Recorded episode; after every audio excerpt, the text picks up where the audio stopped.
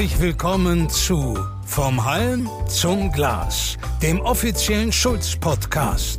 Alles rund ums Brauen, Melzen und Destillieren. Mit Gesprächen zu Fachthemen, Erfolgsgeschichten und echten Typen aus der Branche. Hallo liebe Zuhörerinnen und Zuhörer an den Endgeräten. Hier ist wieder eine neue Episode unseres Schulz Insight Podcasts vom Halm zum Glas. Wir sind heute zu Gast in Mainz bei Wendelin Quatt, dem Gründer der Brauerei Kühnkunst Großen. Wendelin, vielen Dank für die Einladung und dass wir heute hier diesen Podcast bei euch aufnehmen dürfen. Ja, hallo. Freut mich, dass ihr hier seid. Ja, Wendelin, ihr braut hier in einem wirklich historischen Gebäude und auch der Brewpub, sage ich mal neudeutsch, den ihr eingerichtet habt, ist in diesem alten Gebäude. Man hört es vielleicht das eine oder andere Mal draußen fährt die Bahn direkt äh, vorbei und auch etwas Hall ist hier drin, also an die Zuhörer das ein bisschen vielleicht ähm, zu verzeihen. Ähm, ja, Wendelin, was war eigentlich die ursprüngliche Geschichte von diesem Gebäude, wenn wir schon dabei sind? Ja, die, die neuere Geschichte ist, die, äh, dass es die Heimat ist von Kühlungs Rosen, unserer Brauerei, die wir hier 2017 in Betrieb genommen haben. Äh, aber das Gebäude hat eigentlich eine ganz äh, lange Geschichte, genauso wie das ganze Gelände hier. Das heißt, in Mainz ist alte Rohrlager. Äh, und das lässt schon ein bisschen darauf schließen, dass es äh, mal was mit der Energieversorgung, mit der Wasserversorgung der Stadt Mainz zu tun hatte. In der jüngeren Vergangenheit war es ein Lager für Rohre und für diese elektrische, für diese Stromkabel und die Stadtwerke haben ihre Baustellen beschickt damit. Aber noch weit davor war es das Gründungsgelände der, der Mainzer Stadtwerke. Mhm. Denn hier auf dem Gelände wurde ursprünglich mal Gas gewonnen aus Kohle. Das war so Ende des äh, 19. Jahrhunderts. Da hat man Kohle verflüssigt und hat daraus Gas gewonnen. Also genau das Gleiche, was zum Beispiel ähm, auf dem Gelände von Stone in Berlin, ehemals Stone, mhm. war auch ein altes Gaswerk. Ne, jede Stadt hatte so ein Werk, wo man halt Gas gewonnen hat. Und das hat hier stattgefunden und ähm, wurde dann aber jetzt Ende des äh, letzten Jahrhunderts mehr oder weniger stillgelegt, denkmalgeschützt und die Stadt ähm, hat halt eine Verwendung dafür gesucht und wir kamen dann ja zur richtigen Zeit an den richtigen Platz und ähm, haben uns dann beworben, ob wir hier nicht äh, Mieter werden können und sind dann auch glücklicherweise Mieter geworden hier von äh, einem Teil des Geländes. Ja, wirklich toll, was ihr hier draus ähm, gemacht habt. Also ich bin echt beeindruckt. Ich war vor vier Jahren hier zur Inbetriebnahme. Da war der Brewpub hier noch nicht fertig, aber es hat wirklich, man kann jedem nur empfehlen, mal hierher zu kommen und sich mal ein Bild davon zu machen. Aber jetzt spulen wir ein bisschen zurück in der Geschichte und vielleicht auf eure Geschichte oder auf eure Anfänge zu kommen. Du persönlich hast ja eigentlich einen anderen Background, also du bist nicht gelernter Brauer. Ja, vielleicht erzählst du uns einmal ein bisschen, wie man eigentlich auf den Gedanken kommen kann, wenn man nicht so eine, vielleicht den familiären Background hat, sondern was komplett anderes macht. Ich mhm. gründe jetzt eine Brauerei. Vielleicht kannst du uns da ein bisschen mitnehmen, wie bei dir dieser Gedanke eigentlich gewachsen ist. Ja.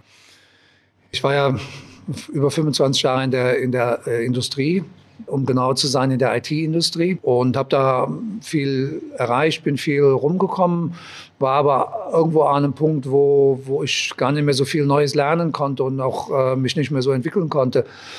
Und ähm, ich war aber auch nicht so an dem Punkt, dass ich sage, naja, die letzten paar Jahre kriege ich jetzt ja auch noch rum, ne? so, so Zeit absitzen. Ne? Das äh, gibt ja auch so ein bisschen den einen oder anderen, der die, die Einstellung hat. Das war nicht so mein Ding und da habe ich einfach gesucht nach einem Thema, wo ich sage, das würde mich jetzt begeistern. Und da war Bier ganz weit oben. Und ähm, das Zweite, war, was bei mir wichtig war, war, dass ich gar nicht so sehr eine Nebenbeschäftigung gesucht habe, sondern mir ging es schon darum, auch wirklich komplett über loszugehen und dann mal komplett neu anzufangen. Deswegen war so diese Idee, mal eine eigene Brauerei zu haben, schon so im Hinterkämmerchen dabei. Aber als ich gegründet habe, damals mit, mit dem Hans Wegner, war es eigentlich eine Biermarke, sage ich mal. Wir haben Biere gebraut, wir haben Rezepte entwickelt, wir haben einen, einen Namen uns ausgedacht, wir haben ein Label gemacht, aber wir waren ja keine Brauerei und wir waren ja eigentlich nicht im Brauereigeschäft. Da gibt es eine ganz nette Anekdote, wenn ich die erzählen darf. Ja, sicherlich. ich war aus so verschiedenen äh, Lehrgängen und habe mich dann so ein bisschen aufgeschlaut, ne, weil ich war zwar Hobbybrauer und mhm. wusste so, wie man Bier braut. Aber ich bin halt auf verschiedene Veranstaltungen, unter anderem in Bamberg gegangen. Und dann, es war so ein Biersymposium. Und dann habe ich mich da hingesetzt und da waren dann so richtig, ja, so Brauer ne, aus Franken, wie man sie halt so mhm. kennt. Ne? Kennen wir, ja. ja. Und dann ging so die Runde, ja, was machst denn du hier, was machst denn du hier? Ne? Und das, ich fiel schon mal auf, weil ich am Mittagstisch nur ein kleines Bier bestellt hatte und kein großes. Uh, uh. Und da war ich schon verdächtig. Und dann fragte mich einer, was machst denn du hier? Sag ich, ja, ich äh, interessiere mich für Bier und ich möchte vielleicht irgendwann mal eine Brauerei bauen. Und da guckt er mich an und sagt, ja, wenn's groß bist. so sind sie, die Franken, ne?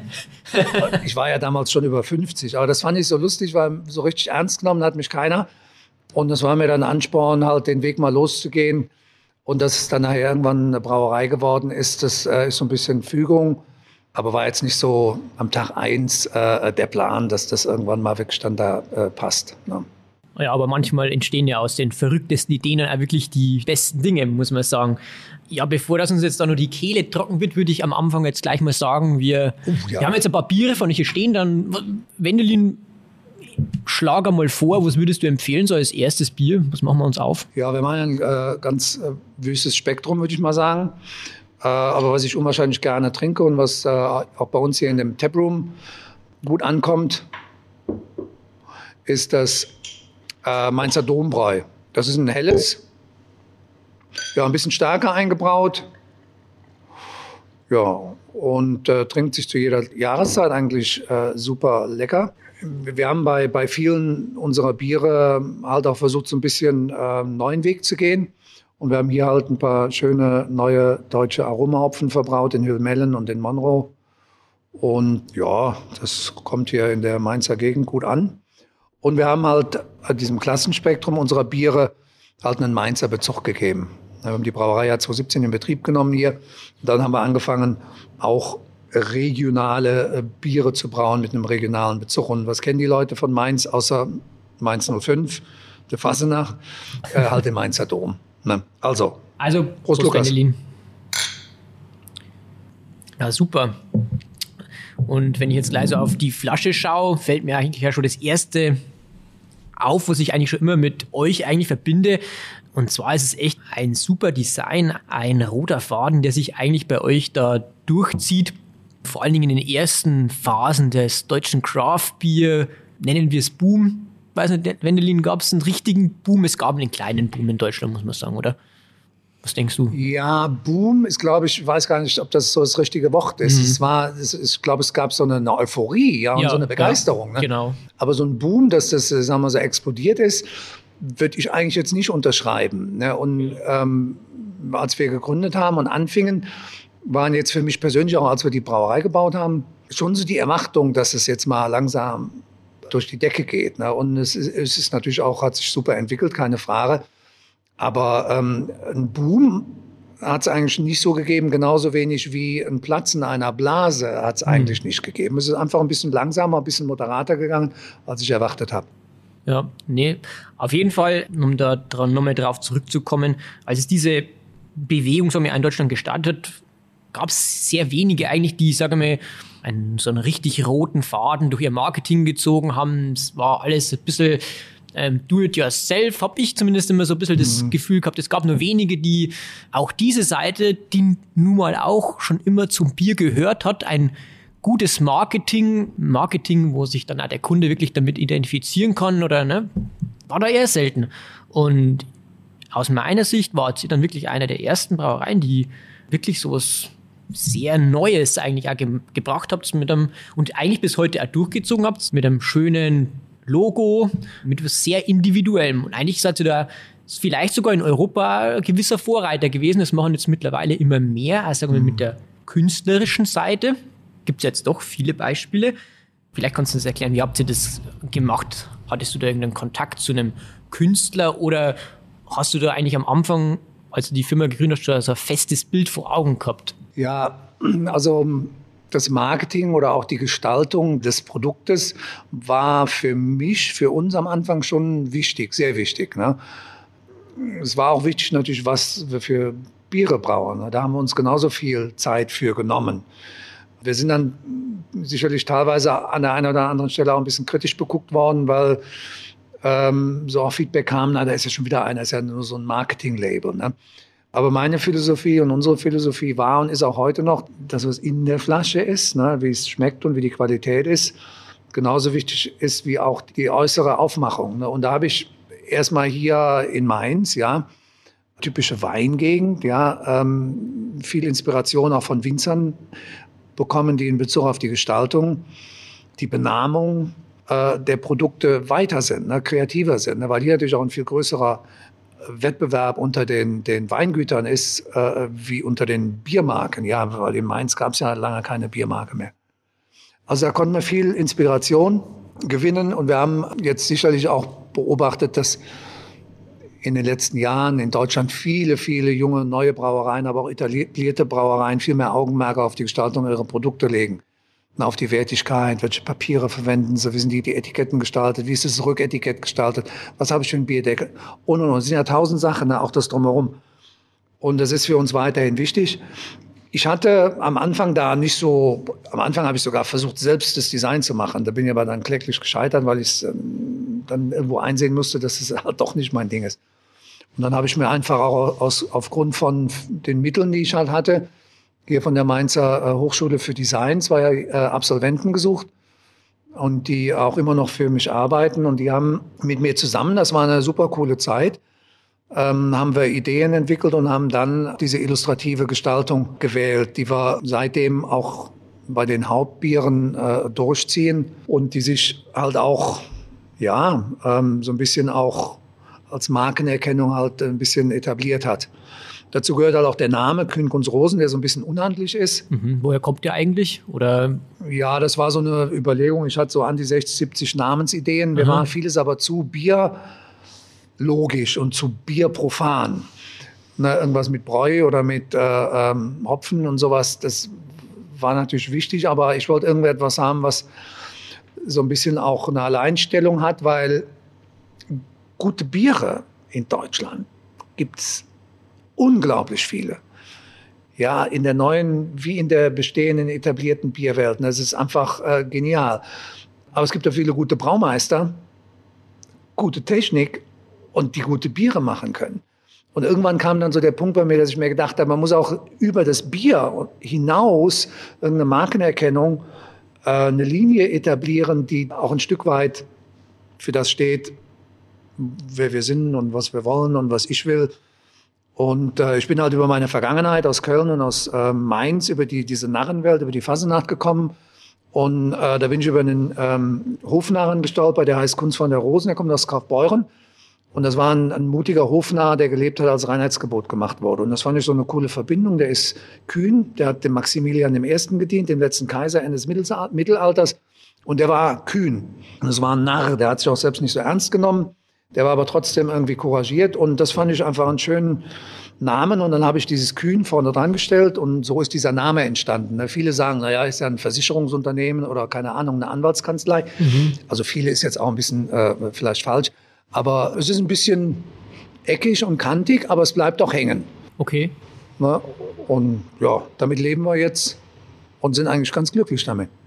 In letzter Zeit gab es ja auch einige Brauereien, das ich ja so aus dem Ausland kenne, die, äh, ich kann ich da nur, wie gesagt, bestätigen, dass manchmal Brauereinamen, wo man am Anfang nicht so weiß, was eigentlich dahinter steckt, eigentlich auch sehr interessant sind und und auch nicht so greifbar sind, aber deswegen auch für viele Leute interessant. Ich habe zum Beispiel mit ähm, Brauer letztes Jahr eine Tour gemacht in der fränkischen Schweiz zu so kleinen Brauereien und der hat seine Brauerei witzigerweise nach dem tiefsten Grund im Ozean benannt. Und zwar nicht irgendwie auf Englisch, sondern auf Japanisch, weil da gibt es ein Wort dafür, das heißt Donsoko. Mhm. Das hat Gar keinen Grund, ne? gar keine Zusammensetzung, aber er ist auch mega erfolgreich damit und die Leute fragen ihn immer, was das eigentlich bedeutet und ob das irgendeinen Hintergrund hat. Ne, und er ist damit erfolgreich und sehr interessant, dass, dass man vielleicht dann auch wieder Gedanken macht. Ne? Also eine sehr coole Idee von euch, dass ihr, dass ihr das so gewählt habt. Ja, Wendelin, wie am Anfang schon erwähnt, ihr braut hier, seid ihr dann in ein Gebäude eingezogen, aber noch davor, also bevor das, nachdem ihr gegründet habt, habt ihr ja nicht hier sofort gebaut. Ähm, ihr habt es davor in Lohn brauen lassen oder wart ihr da sehr viel dabei? Was waren eure Beweggründe, dass ihr quasi am Anfang erstmal sagen wir, euch eingemietet habt oder das Bier woanders gebraut habt? Waren das finanzielle oder wirtschaftliche Gründe oder Was war dann die Hintergründe dazu? Ja, in dieser Gründungsphase und Orientierungsphase, also ich, ähm, da war ich auch noch in meinem alten Beruf, habe ich halt, ähm, wir haben mich schlau gemacht und viele Überlegungen angestellt. Und die, die Eintrittsbarriere in die Brauereiwelt, in die Bierwelt als Externer, die, die Eintrittsbarrieren sind ja sehr hoch, weil der Kapitaleinsatz nicht unerheblich ist.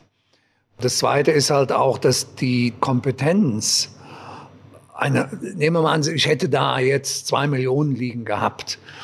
Ich hätte ja als Quereinsteiger oder ich hatte gar nicht die Kompetenz zu beurteilen, wie sieht denn eigentlich meine Brauerei aus. Das ist ja nicht so, wie, wie man einfach eine Küchenmaschine kauft oder einen Kühlschrank kauft, sondern das ist ja schon ein ganz komplexes Thema.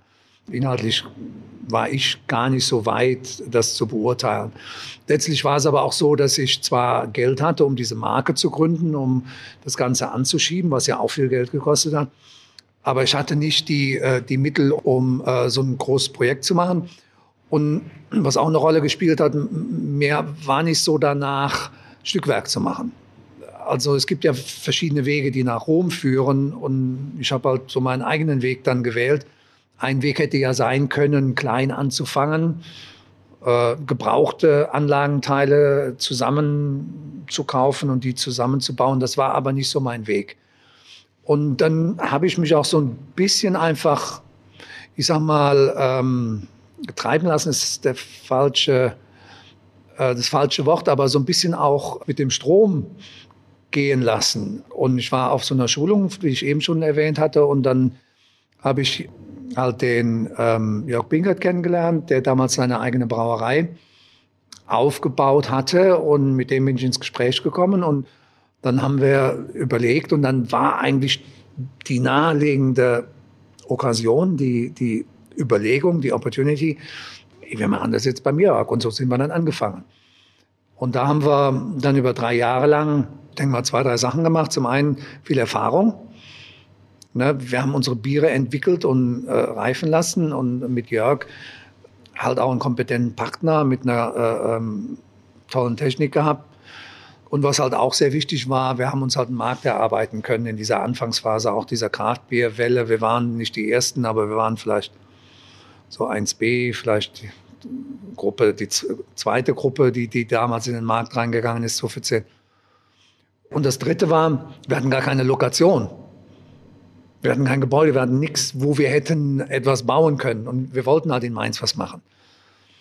Und die drei Sachen haben dann dazu geführt, dass wir, wie, wie gesagt, erstmal drei Jahre lang äh, das Lohnbrauen gemacht haben. Und dann kam diese Möglichkeit hierher, äh, diese Halle zu mieten, die leer stand.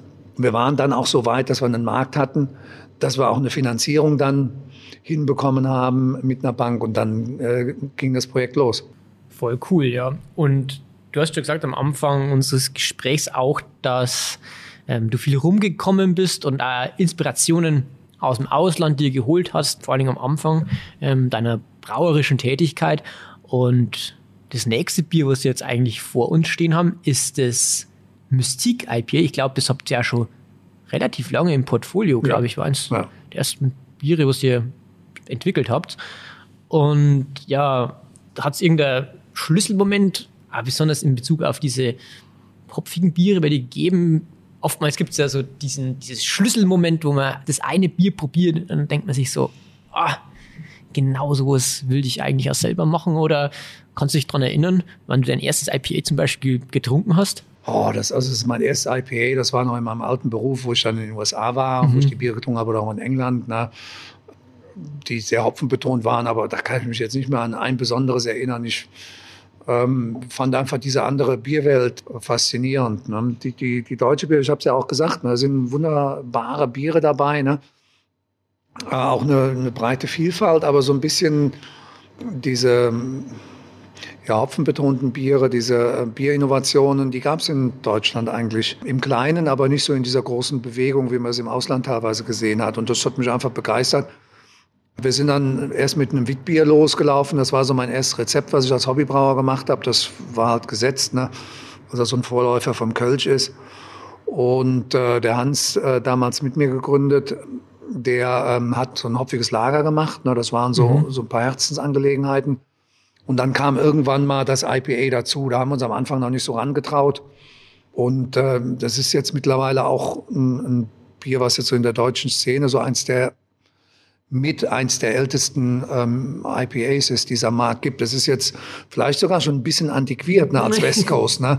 Wenn man sich gerade mal anguckt, was da im Markt abgeht ne, mit den Triple und ähm, äh, Double IPAs und New England IPAs und Fruit IPAs und ähm, da gibt's unglaubliche Innovationen. Mhm. Und da ist es immer so ein bisschen, ich sag schon fast ein Klassiker. Ne? Äh, wann haben wir es rausgebracht? Ich glaube ich glaub sogar 2014 schon, Ende 2014. Also es hat auch schon jetzt sieben Jahre am. Ja, ne? und dass man vor allen Dingen noch genau das Bier so oder zumindest halt in der Aufmachung. Rezept ändert sich ja eigentlich jährlich was, dass man sowas noch im Portfolio hat, ist dann natürlich schon wirklich äh, eine Rarität, dass sich sowas dann auch länger hält, sage ich mal, in der heutigen Zeit, wo doch Bierstile und die Biermarken von bestimmten Brauereien halt relativ kurzlebig werden und zumindest von den sehr kreativen Brauern. Ne? Ja. Aber bevor das wir jetzt nur lang reden, ich mache einmal gleich das schon einmal auf. Ich habe ja auch an der Westküste sagen wir, IPA-Brauen gelernt, ähm, während, des, während des eines halbjährigen Praktikums in Portland, Oregon. Ist ja eigentlich bekannt für diesen Bierstil.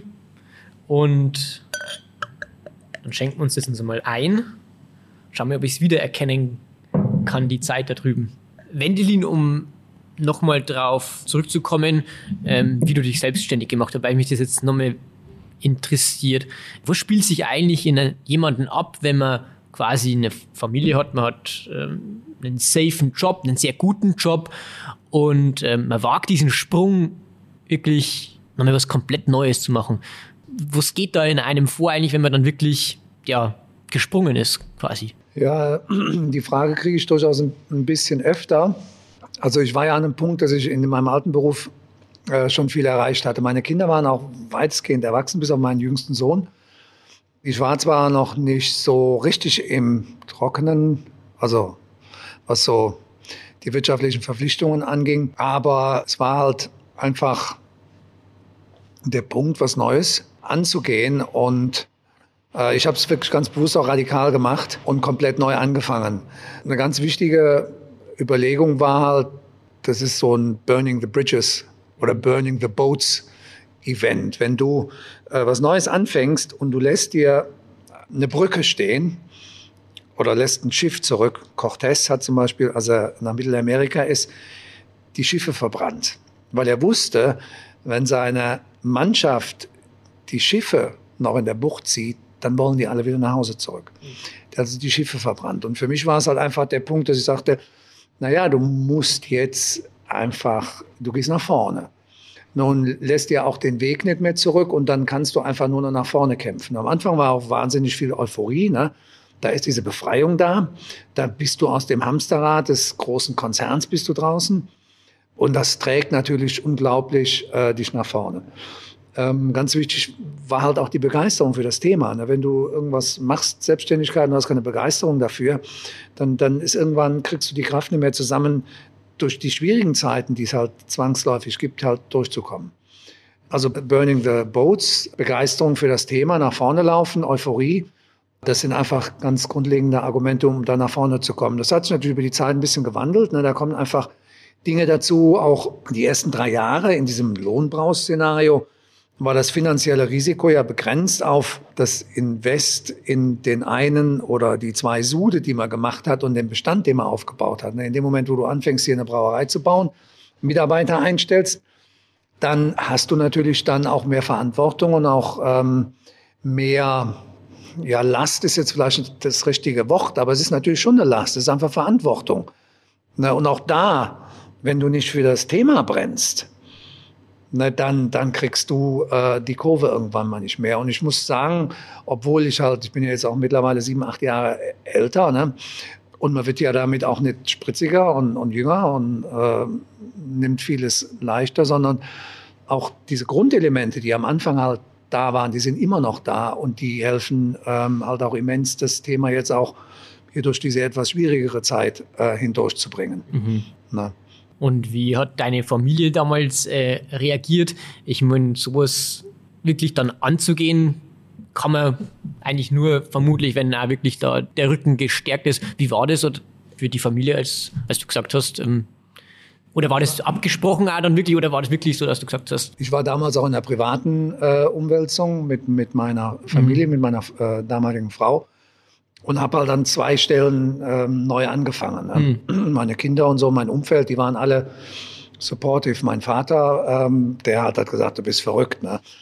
Und man muss, glaube ich, auch gerade in dem Alter, wo ich angefangen habe, auch so ein bisschen Craziness hm. im Schädel haben, dass du sowas angehst. Ne? Wenn du da mit Rationalität dran gehst, dann ähm, du brauchst Rationalität, keine Frage, und du brauchst halt Überlegung, du brauchst Planung, du brauchst Strukturierung, du brauchst eine Idee und so weiter, alles cool.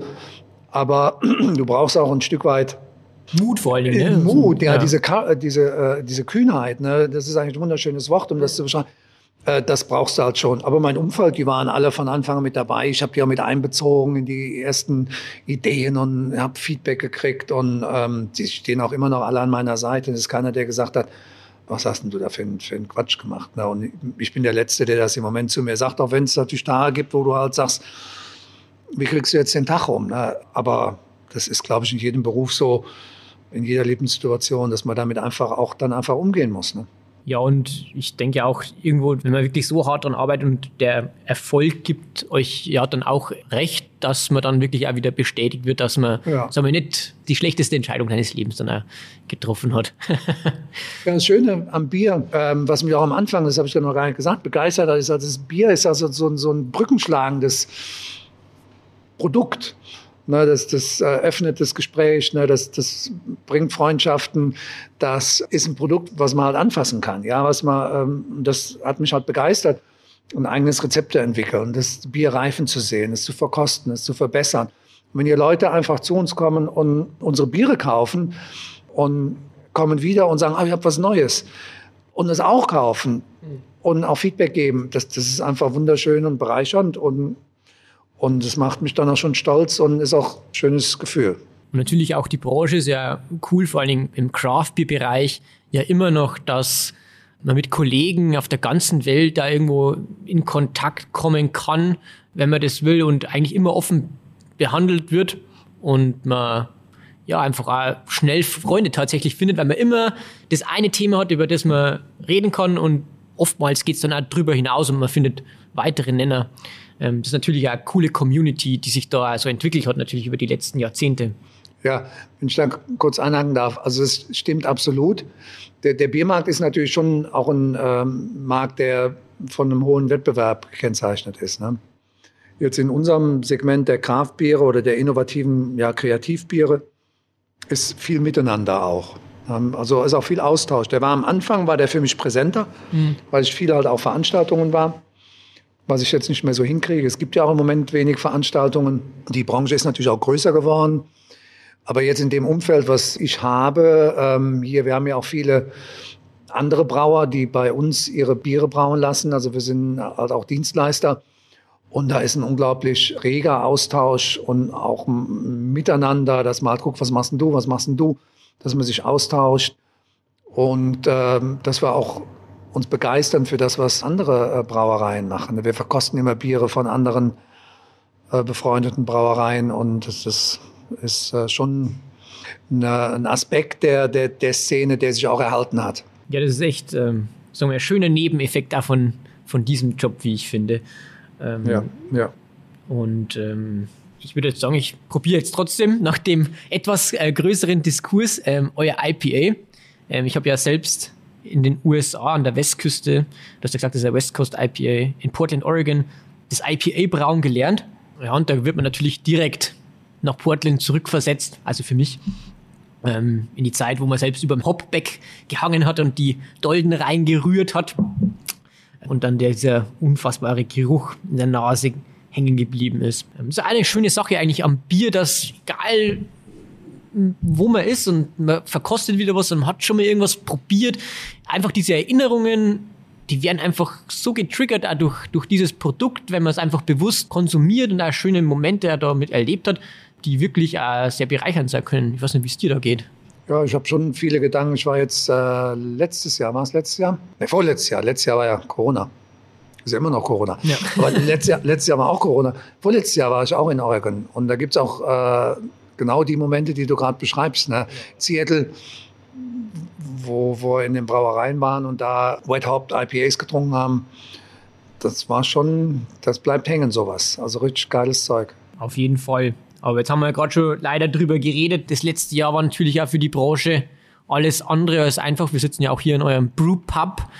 Ist natürlich gerade leer. Der direkte Kontakt ist zu dem Kunden ist jetzt eigentlich schon länger nimmer möglich, was ja wirklich schade ist und wo auch ihr ja damit zu kämpfen habt, jetzt nicht nur finanziell, sondern auch in gewisser Weise emotional. Die Brauer haben sich vielerorts alternative Wege gefunden, um mit den Kunden in Kontakt zu treten. Ich weiß nicht, ich sehe hier viele Boxen, wo ihr auch Bier verschickt, ähm, nicht nur euer Bier, sondern auch Bier von befreundeten Brauereien. Ja, seit einem Jahr sind wir in der Situation, was habt ihr für Wege gefunden, sagen wir, um mit euren Fans und eurer Basis, sage ich mal, in Kontakt zu bleiben? Ja, ich sag mal, das Positive ist halt, wenn, wenn sich das Umfeld irgendwie verändert, dann wird man halt als Unternehmer, naja, und ich bin halt als Brauereiunternehmer da schon auch gefordert mit meinem Team. Das bin ja nicht ich allein, um Gottes Willen. Das sind ja meine Mitarbeiter, ne, die, die wirklich hier einen super Job machen und wahnsinnig kreativ sind und Ideen haben.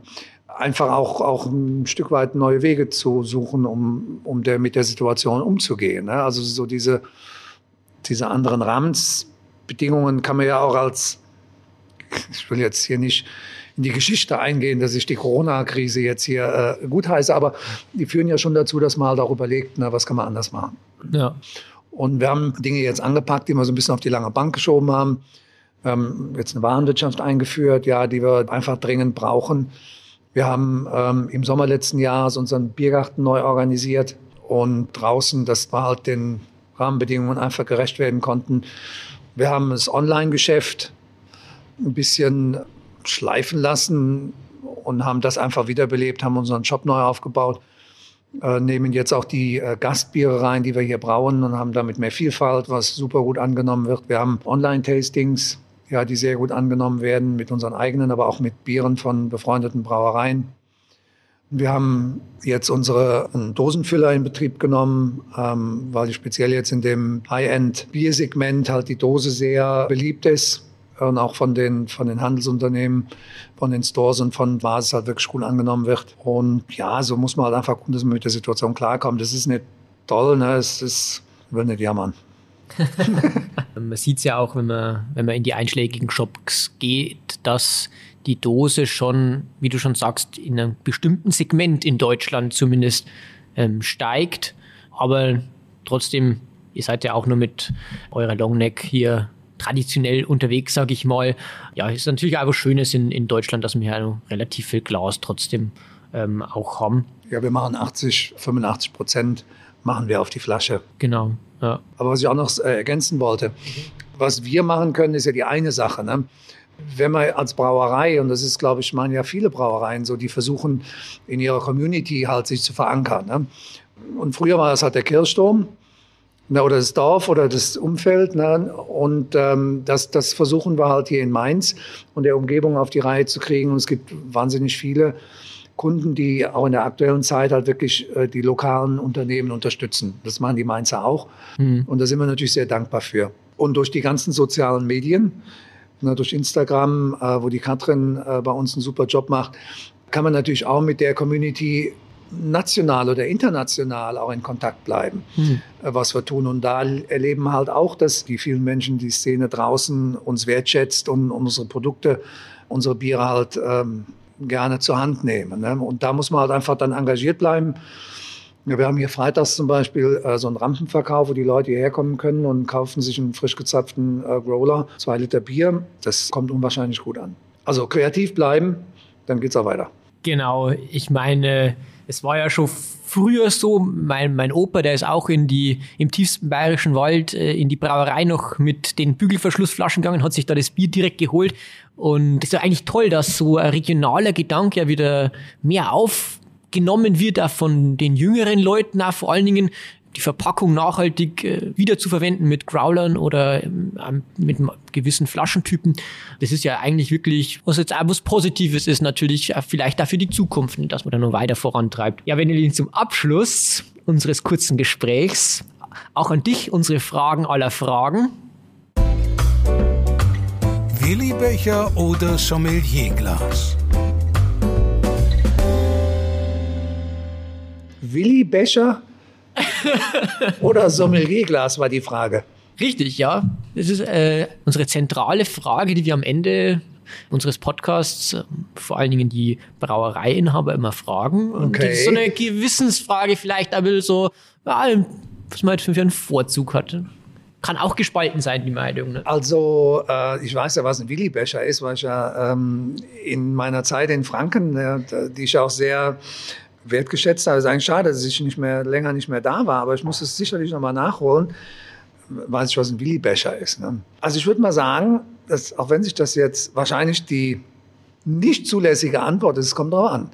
Na, Ich bin jetzt selbst äh, auch Biersommelier. Ne? Ich weiß äh, die Qualität vom Sommelierglas zu schätzen. Es kommt ein bisschen aus Bier an, es kommt ein bisschen auf den Setup an. Wenn ich hier abends eine Verkostung mache mit sechs, sieben Kraftbieren, dann nehme ich schon gerne auch mal ein Sommelierglas. Na, wenn ich jetzt draußen im Biergarten sitze oder wir hier mit dem Team oder ich mit meiner Familie hier an dem Tisch sitze und Flammkuchen esse, dann möchte ich einen Willi-Becher haben. Ja, das ist so wie Bier zu einem Anlass passt, passt auch ein Glas zu einem Anlass. Ne? Also von daher würde ich da nicht sagen entweder oder, sondern es kommt wirklich auf den Anlass an, es kommt aufs Bier an. Ne? Und dann, ja, man zieht ja auch nicht die Jeans zur Hochzeit von seiner Tochter an, sondern zieht einen Anzug an. Ja? Also mal als Analogie, wobei es gibt auch Leute, die natürlich gerne mit der Jeans zur Hochzeit von der Tochter gehen, wenn die Tochter das gerne will.